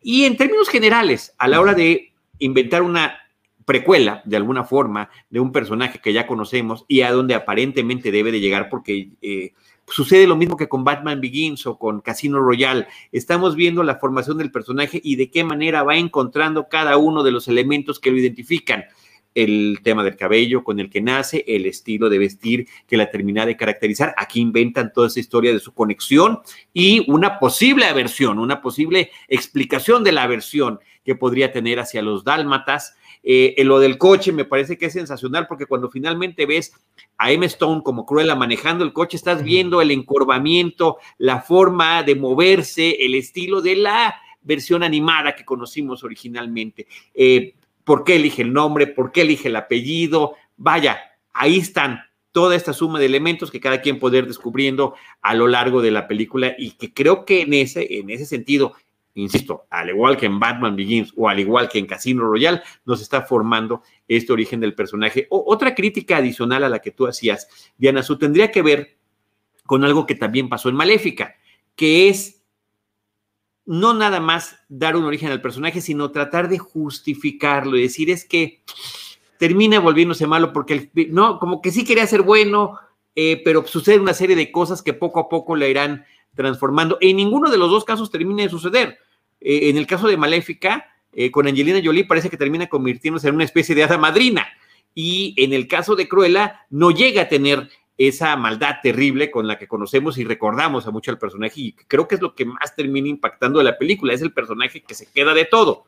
Eh, y aquí, pues justamente se traslada esa maldad a otro personaje, que es el que encarna Emma Thompson. Y al igual que hicieron con la versión animada de Mulan, eh, y con Raya también en Disney. Cuando tenemos un personaje fuerte femenino, no se va a enfrentar a un hombre, tenemos que inventarle un némesis que sea igualmente femenino. Eh, creo que también habría muchas cosas que discutir en torno a la forma en la que están decidiendo esto eh, en, estos tiempos donde el feminismo está cobrando y la relevancia y el papel de la mujer detrás y frente de las cámaras y demás. Pero entonces también resulta que no quieren enfrentar a ninguno de sus villanos con personajes masculinos, ah, perdón, a sus protagonistas, sino con los mismos personajes femeninos. Entonces, bueno, son apuntes que mencionar. Eh, recreación de la época, sensacional, vestuario, ¿no? Eh, en un grado superlativo, eh, creativo, vistoso, elegante, es el tema por supuesto que pensamos en el diablo viste a la moda cuando estamos viendo este tipo de historias, no podemos evitarlo. Y la selección musical, la selección musical que todo el mundo dice está padrísima, sí está padrísima, está sensacional, pero es un greatest hits de la época, es un greatest hits de un par de décadas. Por ejemplo, vemos películas de mm, Quentin Tarantino. Quentin Tarantino también nos hace una super selección musical, pero lo hace de pequeñas rarezas, que son muy buenas canciones, de culto, de nicho, y que de repente la lanza al gran público a través de sus películas y las terminamos identificando con ciertas secuencias y que, y que ya las tenemos. En cambio, estas son muchas de estas rolas las hemos escuchado en otra cantidad de películas. These Boots Are Made for Walking, de Nancy Sinatra, la hija de Frank Sinatra, una canción sobre la emancipación femenina, justamente eh, que, que, surge en, en, esa época, 60, 70, pues bueno, es utilizada por enésima ocasión para representar, y ahora es una gran rola, la amo, la adoro y me fascina, pero me parece que así es esta colección de canciones que tienen que, muy buenas, greatest hits, pero que este, no hubo como e, esa búsqueda de algo mucho más especial o mucho, digo porque se habla del punk y de esto, había tantas cosas que utilizar y, y bueno, utilizaron músicas para no errarle extraordinariamente conocidas. Y eh, por último, un querido amigo y también colaborador de Cinemanet eh, para temas de deportes y de música, que es eh, Ferraes, que también estuvo en un programa con, con Rana Fong cuando hablábamos de la película sobre Queen, me decía que no podíamos dejar de mencionar el homenaje a David Bowie. Por supuesto está la cuestión musical de Bowie, pero también uno de los personajes emula con su estilo, con su maquillaje, con su peinado, inclusive en algún momento con los ojos a el formidable David Bowie y pues, claro que está ahí presente. Eh, sí, yo quiero regresarme un poquito al conflicto que tiene Diana con, con, las motivaciones y la representación del personaje. Y creo que esto cae justo en el, la, creo que es la discusión milenaria de las live action de Disney o las reimaginaciones de Disney, es qué tanto tienen que apegarse a la cinta original y a la mitología que ya existe. Yo soy un partidario de que mientras más diferente sea, mejor para mí. Yo sé que mucha gente eh, eh, porque esta, esta discusión la tuve toda la semana con otro proyecto en el que estoy trabajando de por qué no está la, parte de, pues del maltrato animal o de Cruella tratando de secuestrar a los dálmatas y desollarlos para hacer un abrigo, ¿no? Eh, para mí es suficiente con que estén estos guiños de los dálmatas en la película. De hecho, si se dan cuenta, hay escenas donde están escondidas manchas de dálmatas y vemos en las pasarelas de repente algunos vestuarios. Y, yo no tengo ningún problema en que no se incorpore esto, sobre todo porque creo que queda claro con lo que quiere estar haciendo Disney, que es reinventar a los personajes casi casi desde las bases y hacerlos totalmente distintos. Y aquí en Cruella se ve porque la Cruella que conocemos, pues sí era una, era una mujer que estaba involucrada con la moda y aquí es como una chica punk que está muy este, ligada con, con pues, el, aspecto criminal de la película y obviamente también con la moda, pero creo que tiene muchos aspectos más que, que lo hacen un personaje, yo creo que incluso totalmente distinto a la Cruella de Bill de un Dálmatas y a la Cruella de Bill que era Glenn Close. Y para mí eso es bastante refrescante, pero totalmente entiendo eh, la, perspectiva que tienen muchos de, que se tiene que respetar lo que ya había eh, más o menos como creado Disney en el pasado. Es lo mismo que pasaba con Maléfica. Maléfica al final termina siendo un personaje bueno, no es una villana. Y mucha gente, a, mucha gente le, le choqueó y para mí fue como, pues sí, claro, quieren hacer un personaje nuevo y llevarlo a nuevas generaciones. Y hablando de esto mismo, creo que por eso está la selección de canciones, Charlie, porque creo que están tratando de llegarle a una nueva generación y si bien nosotros hemos escuchado los Rolling Stones o está Queen, eh, These Boots Are Made for Walking, este... ¿qué, Bee Gees, los Bee está una canción de los Stooges. Siento que, que, justo están tratando de llegarle a una nueva generación con los temas. Mencionaban ahí por los comentarios que es como Suicide Squad. Yo siento que no, porque Suicide Squad pasaba mucho que se sentía que las canciones estaban sobrepuestas después de la edición, como que el ritmo de la película, como que eh, las, las, secuencias no iban con los temas. Y aquí siento, hay una secuencia que recuerdo mucho, y perdón que no recuerde qué canción es, pero es un plano secuencia falso porque tiene cortes escondidos que vemos dentro de esta como boutique eh, y va sonando una canción y siento que el, flujo de la película y la edición corre muy bien con las canciones. No creo que sea como Tarantino, Edgar Wright o James Gunn que hacen los guiones con las canciones ya incluidas, pero siento que sí se tomó en cuenta cómo deberías de musicalizarse y cómo debería incluirse el soundtrack y la edición estuviera con el ritmo de las canciones, porque hay secuencias en las que sí siento que las canciones dan el ritmo a la película. Sí, y oye, sí creo que, efectivamente apela a estas nuevas generaciones. La vi con mi hijo de 10 años, perdón que lo vuelva a sacar a colación, y estaba encantado con la música, encantado. Algunas las conocía y algunas no, pero al final estaba feliz. Diana. Um, yo creo que es una gran selección musical. Yo no, yo no tuve issues con las canciones que eligieron, tuve issues con la distribución de las canciones dentro de la película.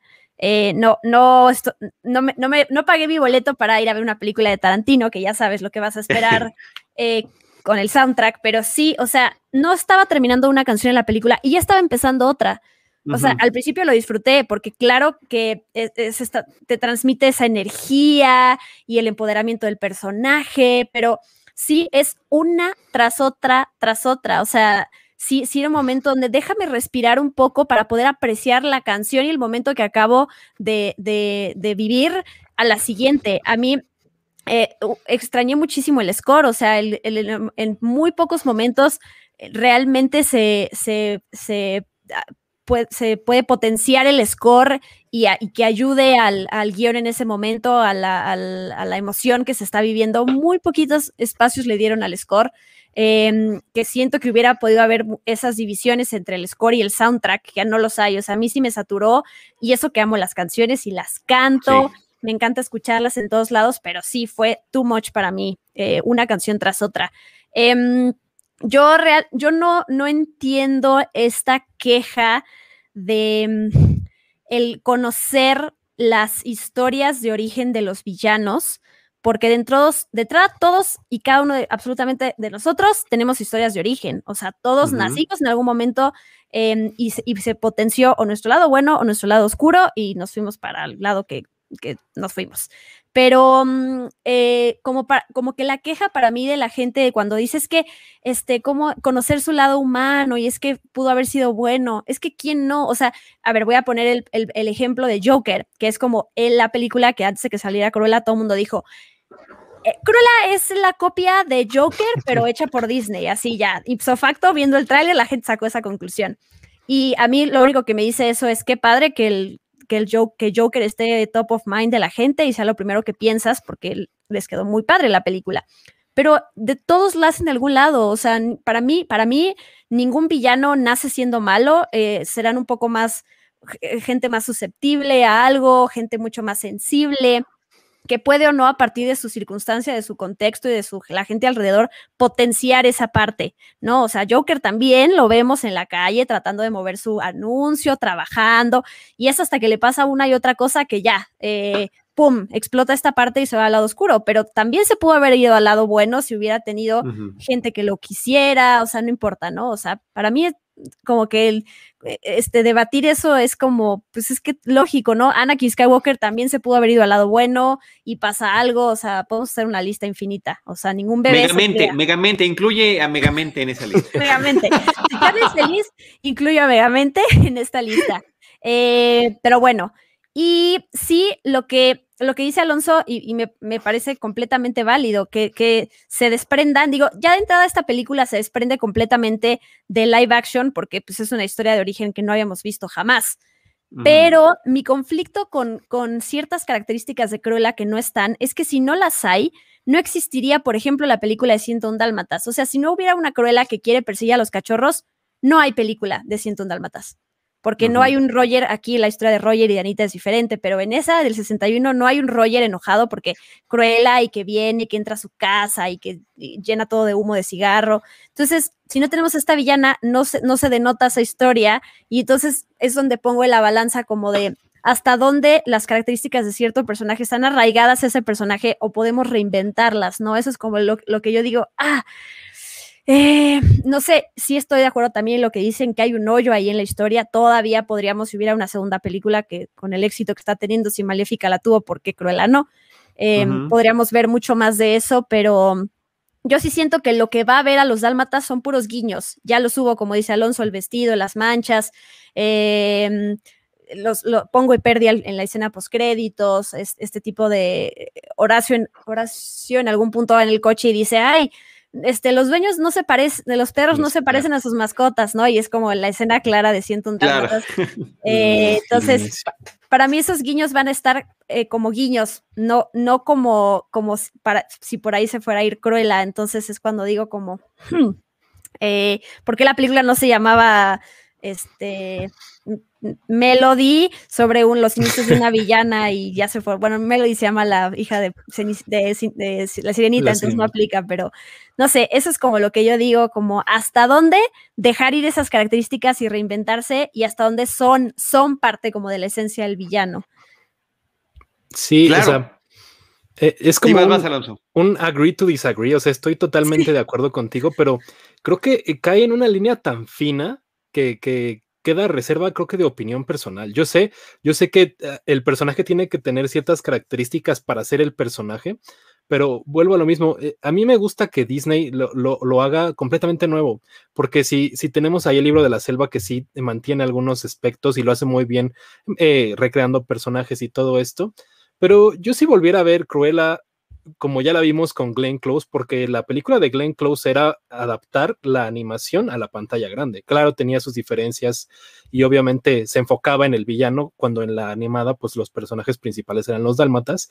Creo que eh, es una línea tan fina que, que, puede ser que, sea opinión de si crees que Disney tiene que seguir eh, manteniendo todas las características de un personaje, o a lo mejor tú piensas que Disney puede recrear algo desde cero. Y sí, entiendo completamente que hasta qué punto sigue siendo Cruella, ¿no? O hasta qué punto sigue siendo maléfica. Si de repente volvieran a ser este, bueno, ahí viene la sirenita, si de repente la sirenita no fuera un, una sirena o fuera un personaje terrestre, pues ya no es la sirenita. Entonces, e, es un tema bien complicado y yo creo que en este punto tiene muchas aristas que yo no podría decir cuál es el, el punto exacto en el que los personajes tienen que mantenerse iguales. Creo que es muy complicado. No, pero yo creo que la, misma Diana Su dio la respuesta. Todavía queda un hueco ahí donde se podría cubrir, pero ya algunos de esos elementos ya se cubrieron, Diana Su. Eh, insisto, y, que son icónicos. El nombre, el coche, eh, el, gusto por la moda, el cabello, de dónde conoce a, los dos que le están ayudando, etcétera, ¿no? Podría terminar de, sí, si hacemos la versión Logan de Cruella, pues entonces ya se convertirá en ese, pero con lo que tenemos hasta este momento, hasta ese momento de juventud, me parece que, eh, que queda bien, que queda justificado, que queda interesante y me pareció muy divertido. Me pareció este, una película, de verdad no saben cómo, también estaba yo con cero expectativas, ni siquiera había visto los trailers, había visto fotos y debo decir esto, cuando vi las primeras fotos de Emma Stone maquillada, dije, mm, esta no, esta no es cruela. No, y, ya que ves la película, ves la transformación, dices, no, claro que sí es. A diferencia de Glenn Close, que cuando anunciaron a Glenn, que Glenn Close va a ser Cruella, dije, qué bárbaro, qué gran casting. Claro, está perfecto. ¿Quién más que Glenn Close para ser Cruella en, esa etapa adulta? Lo mismo con Angelina Jolie. Veías tú las primeras fotos de Angelina Jolie estilizada ya con, con, con los cuernos y demás. Decías, claro, es maléfica, está perfecta. No importa más la historia y cómo se llega a ello que si se parece o no el personaje. Eh, y aquí me parece que la evolución que vemos del personaje de Cruella o de Estelle desde niña, después ya eh, joven adulta con Emma Stone, está sensacional y queda perfecto. A mí, eh, insisto, esa parte me parece que, queda perfectamente bien cubierta y que termina siendo una, una película muy disfrutable y que dado su éxito, pues sí, podría uno esperar que pudiera suceder esto de que tengan que hacer la secuela y ahí sí, ahí sí estarían los problemas de ya no querer llegar a ese punto al que viene. Pero quiero que me digas, porque justamente tenía ganas de hacer eso, después de ver eh, Cruella y ver la película del 61, ¿cómo lo sentiste? ¿Sí las conectaste? ¿O, justamente es lo que te desconectó, Diana Su? Eh, justamente es lo que me desconectó, pero es que eh, no, no es que esas características me hubieran tirado la película, solamente sí me pasó que cuando salí vi, vi, la historia de origen de una cualquiera, muy bien hecha, muy bien contada, todo perfecto, pero no de este personaje. Sí me, sí me pasó después como que entendiendo eh, para dónde quiere ir Disney y estos valores y tomando en cuenta toda esta parte que dije, claro, o sea, le di mucho más peso a todo esto que dicen de qué la podría hacer Cruella dejando de lado esto, ¿no? El aspecto, este, sus, sus compañeros, el lado de la moda, que eso es algo también muy importante del personaje, que se explora poco, pero que te das cuenta con el simple hecho de, su adoración por, por las pieles, ¿no?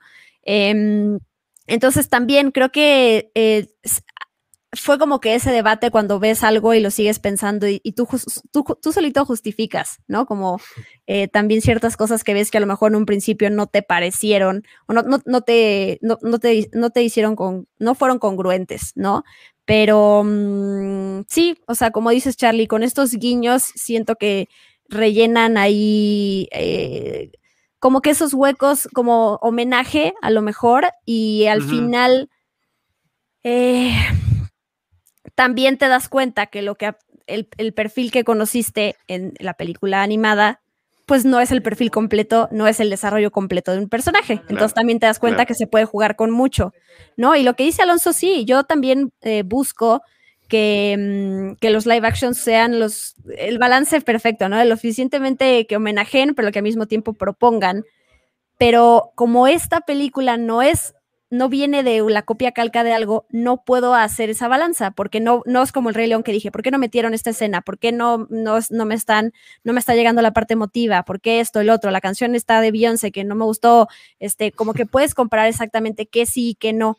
Y aquí no, aquí había tan poquito que sabíamos del personaje de Cruella que entonces eh, sí también es muy, es mucho, o sea, te da mucha más libertad valorar algo porque no te la pasas, y creo que es algo bueno, no te la pasas comparando em, y diciendo, bueno, pero es que es para las nuevas generaciones, ¿no? O sea, que es como la justificación de todo, ¿no? Eh, pero, pero bien, o sea, al final me gustó, pero sí me causa conflicto. Y más en los villanos, o sea, los villanos que, son, a veces los queremos más hasta que a los propios héroes de las películas animadas de Disney, ¿no? Entonces. Son adorables. Cuando los tocan, pues, pues duele, que, quieras o no es claro. Oye, Diana, te siento como muy traicionada. ¿no? no, no, De hecho, o sea, lo que grabé hace rato, más aquí platicándolo, eh, más bien siento que esa herida que tenía de me gustó y todo, pero no me hace congruencia con el personaje, ya está sanando. Al contrario, o sea, siento que entre más la platicas también, o vas como serenándote o al, al contrario, te pasas al lado de, no, ya la odié, también pasa, ¿no? Cuando cambias de opinión. Pero bien, o sea, es que hay tantas cosas que sí me encantaron. Emma Stone, el, todo el cast es increíble. Wink, que decían, hay tantos, el vestuario, o sea, sí, hay muchas cosas que valían más para mí que, cumplir con estas características del personaje. O sea, que al final de cuentas no se preocupe nadie, me gustó. Oye, Mark Strong me parece que también está muy bien.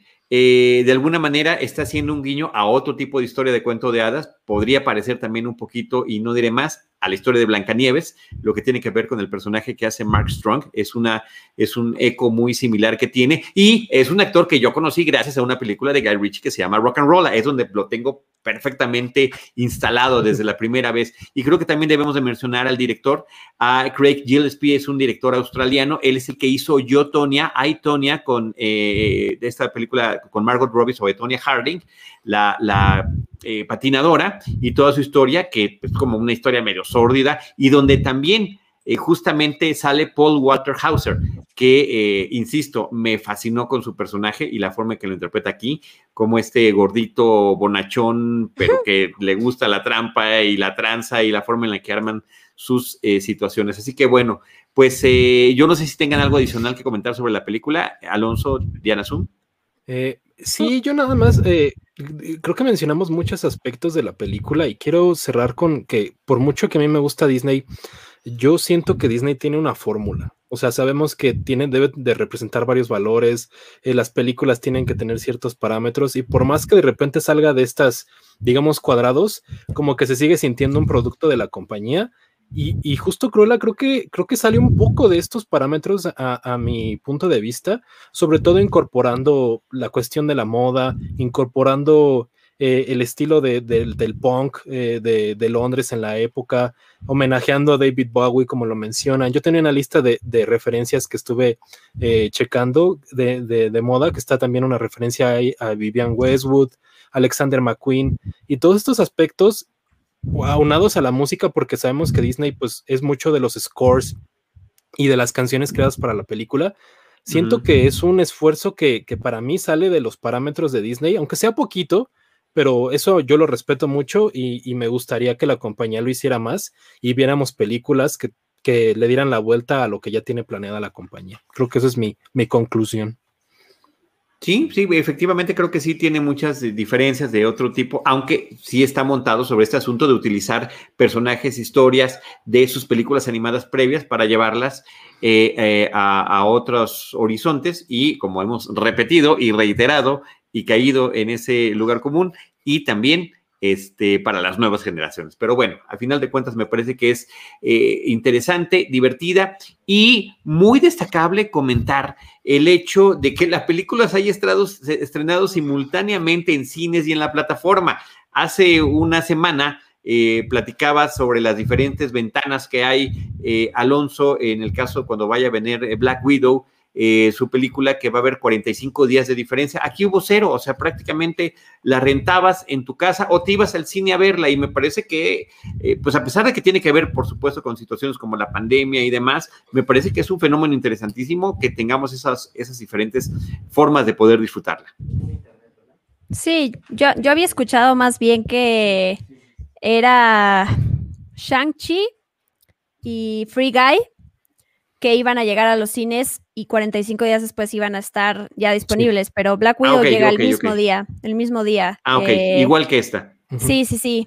Sí, a ver, hoy me metí a ver los números, los resultados en taquilla, Cruella está en primer lugar con 50 millones de pesos, o sea, eh, es feo eh, cuando te das cuenta que durante la pandemia, eh, digo, son siempre, ¿no? Siempre hay muchas perspectivas y muchos datos que tomar en cuenta, pero pues lo que, que las películas de Disney son muy necesarias para los cines, ¿no? La cantidad, digo, ahorita ya también reabrieron las salas con más, más este, asientos disponibles, ah, claro, pero mm, pues que sí, sí, y además por la, por el, la diferencia de precio, o sea, pagar ahora 320, ¿qué? 24 29. 29 pesos eh, por ver Cruella en casa y si solo van dos personas al cine, pues a ver Cruella pagaste 140 pesos, ¿no? Entonces, ahí sí hay, ahora sí hay una, ahora sí podemos hablar de una diferencia de precio que no mucha gente va a querer pagar, pero está la cosa de, arriesgarse y todo eso, ¿no? Pero seguimos como en esta parte de a la expectativa de qué hace,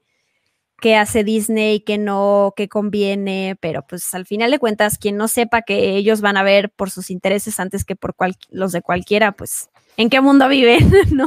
No, claro, pero además también mencionar ese impacto tan grande que tiene en cuestiones de taquilla que hasta Cinemex es la película con la que decide nuevamente abrir sus alas. De ese tamaño es el impacto de estas películas. Jaime Rosales nos está dando además el dato preciso, 40% de capacidad es lo que se está permitiendo ahorita, por ejemplo, en la Ciudad de México. Eh, para, las, eh, para, para las, los accesos a los cines. Así que bueno, pues ahí está, eh, poco a poco igual nos va encaminando hacia este regreso a las salas, pero simultáneamente con la posibilidad de decir, pues yo igual y prefiero quedarme, pago estos 329 si tengo la plataforma, o me espero un par de meses, los días que sean, para que ya sea parte del catálogo general de la plataforma. Claro. No, y además las películas de Pixar, o sea, a mí sí me da tristeza que las películas de Pixar sí estén llegando solo a Disney Plus. Eh, Soul, digo, tampoco estaba abierto el cine, entonces no, no, hubiera habido manera en su momento, pero claro. Pero, Luca, que va a llegar directamente a Disney Plus, o sea, está bien. Yo también me gusta mucho la plataforma, pero no, no, amo verlas en cine, sabiendo también lo que transmite Pixar y estar, ya saben, el romanticismo, pero totalmente real de una sala, pantalla enorme, sonido, todo oscuro. Eh, pues, ni modo. los tres la vimos en cines, vimos Cruella en cines. ¿Tú la viste, Charlie, en cine? No, yo la vi en la plataforma. Mm. Yo siento que sí es una película que merece verse en pantalla grande, la verdad. Sí. Eh, quería añadir un dato que estaba leyendo. Eh, eh, cabe mencionar que en Estados Unidos está en primer lugar en el box office A Quiet Place, entonces, si bien Cruel aquí ahorita está dominando la taquilla, en Estados Unidos sorpresivamente no lo está. Y también estaba leyendo que había unos datos, ya saben que como lo hemos venido platicando desde hace semanas, que Disney no da los números de Disney Plus, pero que estaba abajo de Mulan en cuanto a Premier Access. Ah, Eso fue lo único que dijeron que no estaba alcanzando los números que tuvo Mulan en la plataforma. Obviamente mm. porque Mulan no llegó a cines eh, a, la par, pero pues yo no sé qué puede significar eso y qué puede significar eso para Disney y el futuro de sus estrenos. Entonces...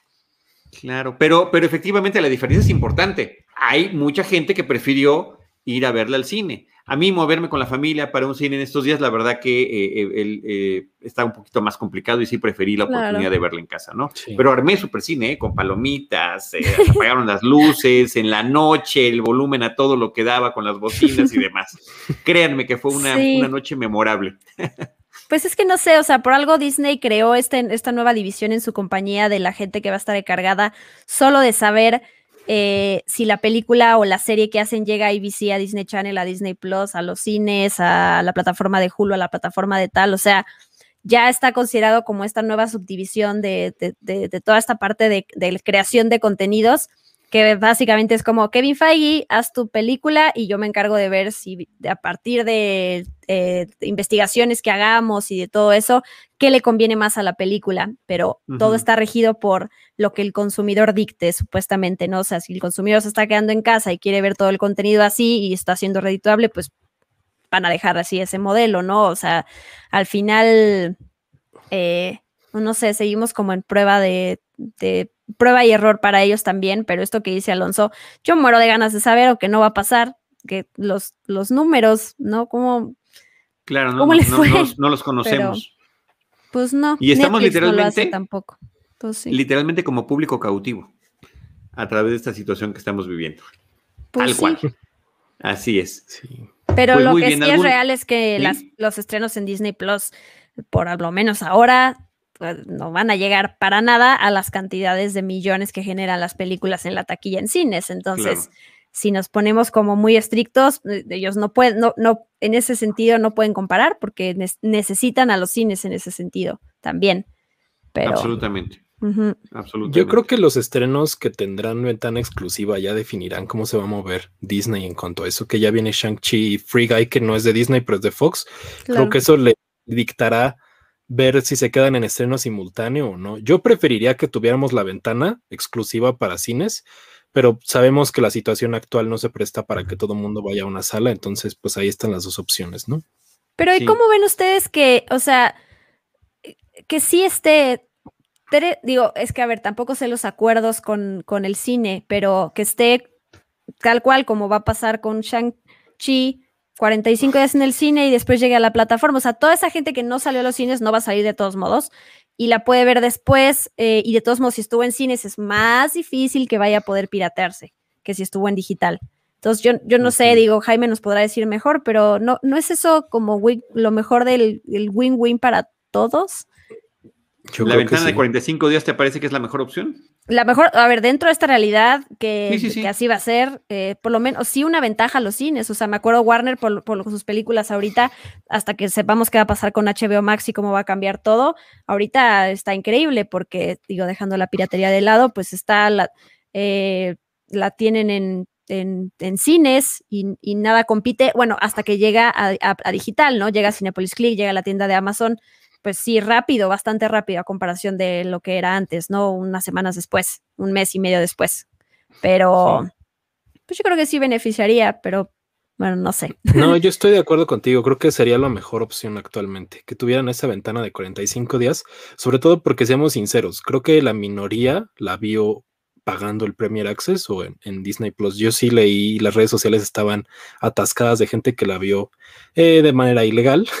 Entonces, mm. no sé qué tanto le afecte a Disney, obviamente en gran manera, pero sin saber los números no podemos eh, decir específicamente cómo se va a mover. Entonces, sí, yo creo que la ventana de 45 días, que ahorita suena exagerado porque 45 días en cines para estrenar en plataformas de streaming hace unos años era una locura.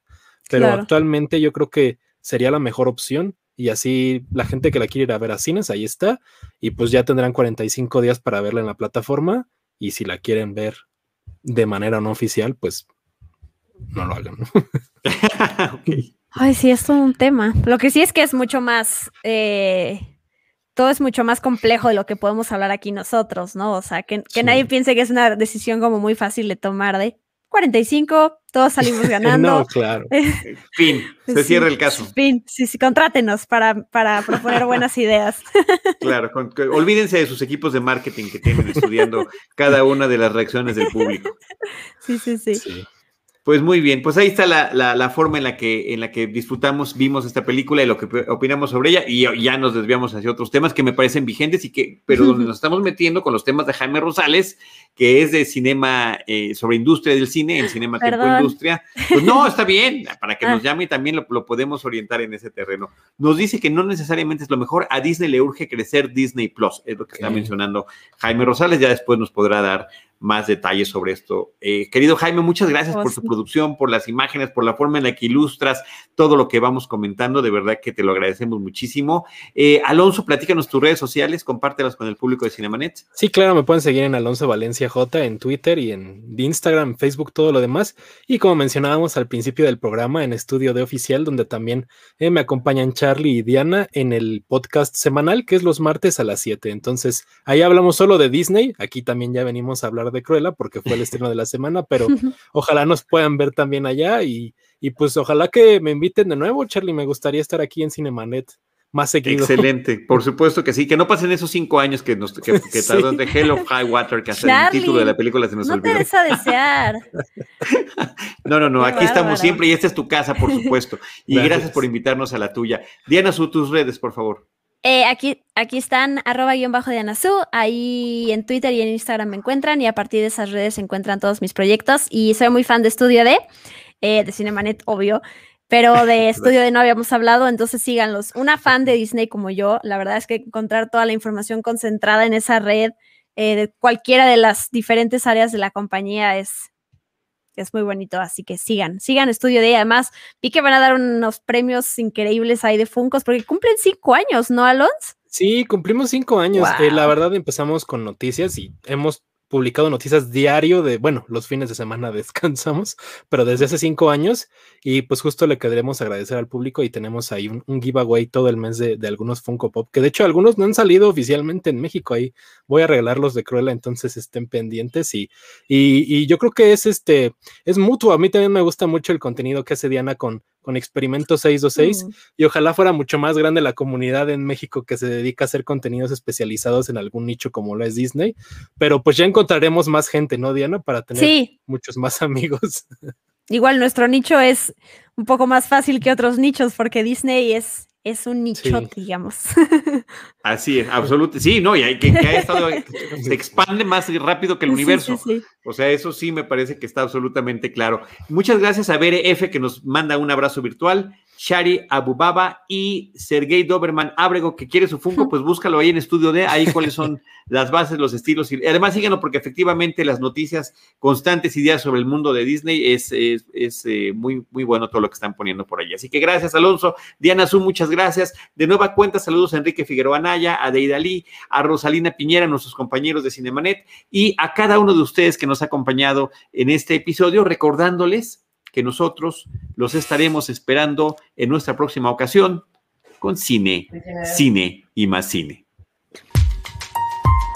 Esto fue Cinemanet con Charlie del Río, Enrique Figueroa, Rosalina Piñera, Diana Su y Teitali Gómez.